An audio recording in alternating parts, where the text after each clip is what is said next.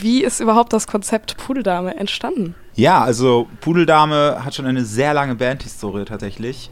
Jonas und ich, äh, was im Prinzip so ein bisschen der harte Kern dieser Band ist, haben uns 2008 kennengelernt. Ähm, das war an der Schule und Jonas war damals äh, ein Jahrgang über mir und äh, ich habe dann in der Johanneum Big Band mich beworben. Das war eine Big Band, wo man vorspielen musste an unserer Schule. Und Jonas hat da bereits Klavier gespielt. Und äh, tatsächlich wollte er, äh, äh, hat er gegen mich gestimmt bei meinem Vorspiel. aber äh, das, die alte Kamelle muss an dieser Stelle nochmal ausgepackt werden. Aber, es, aber man muss dazu sagen, ich habe auch einen Metal-Song vorgespielt. So, äh, mit einem Playback auf meinem Handy. Das war schon so ein bisschen unangenehm. Und Jonas hat dann gegen mich gestimmt. Aber wir haben uns dann sehr, sehr schnell angefreundet. Und dann hat er mich irgendwann gefragt, ob ich in seiner A Cappella-Band äh, den Alt vertrete. Und das war sozusagen der, äh, darin, darin liegt so ein bisschen der Kern, des Pudels Kern. Und ja, seitdem machen wir immer wieder, also seitdem haben wir Musik zusammen gemacht. Und äh, jetzt sind wir Pudeldame seit sieben Jahren. Wie kam es dazu, dass ihr mit Sebo Adam zusammengearbeitet habt? Wir haben tatsächlich schon sehr, sehr lange an Sebo Adam rumgebaggert. Mhm. Das sage ich mal äh, ganz be bewusst so, weil es irgendwann dann dazu kam, dass äh, ich Sebo Adam endlich an der Strippe hatte und ihn angerufen habe ähm, und ihm so meine Liebe ausgeschüttet habe. So. Dann hat irgendwann Sebo halt gesagt, ja, ich merke schon, ihr seid so Verrückte, ne? Ihr seid so, ähm, ihr, habt, äh, ihr, denkt, ihr denkt groß, ich merke das schon. Und ähm, irgendwann hat er dann gesagt, ich mag das. So.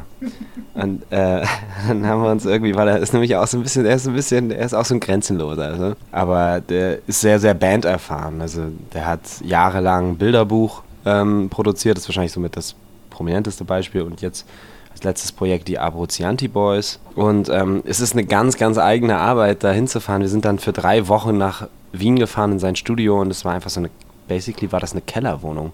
Und in dieser Kellerwohnung hat äh, Sebos Vater schon mit Falco damals aufgenommen und so. Das ist, das ist total, total verrückt. Es ist ein altes Altstadthaus und unten im Keller ist halt so ein kleiner Holzofen und da wird dann aufgenommen. Und da haben wir uns einfach drei Wochen im letzten Dezember haben wir dieses Album in Stein bzw. Vinyl gemeißelt. War der Inhalt des Albums, ist der so aus euch herausgekommen oder wart ihr da auch eher die Beobachter eurer Generation? Wenn ich mal so unverschämt fragen darf, seid ihr zum Beispiel auch in einer Quarterlife-Crisis? Ja, Quarterlife-Crisis ist nicht meine Quarterlife-Crisis und auch nicht Daves. Ich glaube, wir sind auch schon ein bisschen drüber hinaus. Wir sind irgendwie schon ein bisschen mehr als Quarter des Lebens. Wir sind einfach basically zu alt. Ähm, tatsächlich hat den An Anstoß dazu Ivo Schirrer, unser Lichttechniker, gegeben. Auf der letzten Tour saß er im Sprinter und dreht sich um. Wisst ihr, wozu man mal einen Song machen sollte? Sollte man, sollte man einen Song zur, zum Thema Optionsparalyse machen. Und ähm, wir ihn alle angeguckt wie Pferde, so, welche Optionsparalyse meinst du denn? Welche Optionen denn? Und so. Und dann hat er uns eigentlich so einen TED-Talk über, ähm, über die Quarterlife-Crisis gehalten. Uns allen. Und wir haben alle ihm zugehört. So. Und ich habe mich direkt danach hingesetzt, noch im Toursprinter und den Text geschrieben im Handy. Wie seid ihr drauf gekommen? Ich meine, woke oder pretty privilege, das sind ja ziemliche Neologismen so ja. in unserer Sprache und das sieht man momentan richtig oft auf Social Media. Und ähm, wie ist es dann dazu gekommen, dass ihr dachtet, yo, das reißen wir mal an oder da beschäftigen uns dann eher mit, mal darüber was zu schreiben.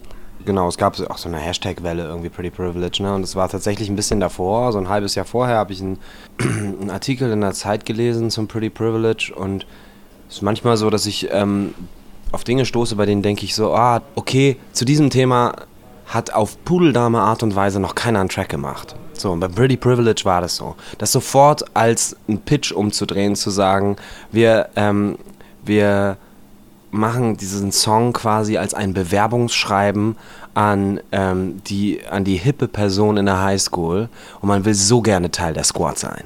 So, das einfach so rumzudrehen und das komplett, diese Person komplett auf, eine, auf einen Thron zu heben und zu sagen, bitte bleib so, wie du bist, was schon eine Beleidigung für sich. Bleib einfach so, wie du bist. Und du hast das pretty privilege und ich bin sehr gern, ich bin einfach nur, gerne auch nur dabei. Ich bin, ich bin gerne the ugly one. Ich bin gerne deine Bitch. Alles fein, aber bitte nimm mich auf in deine Squad. So.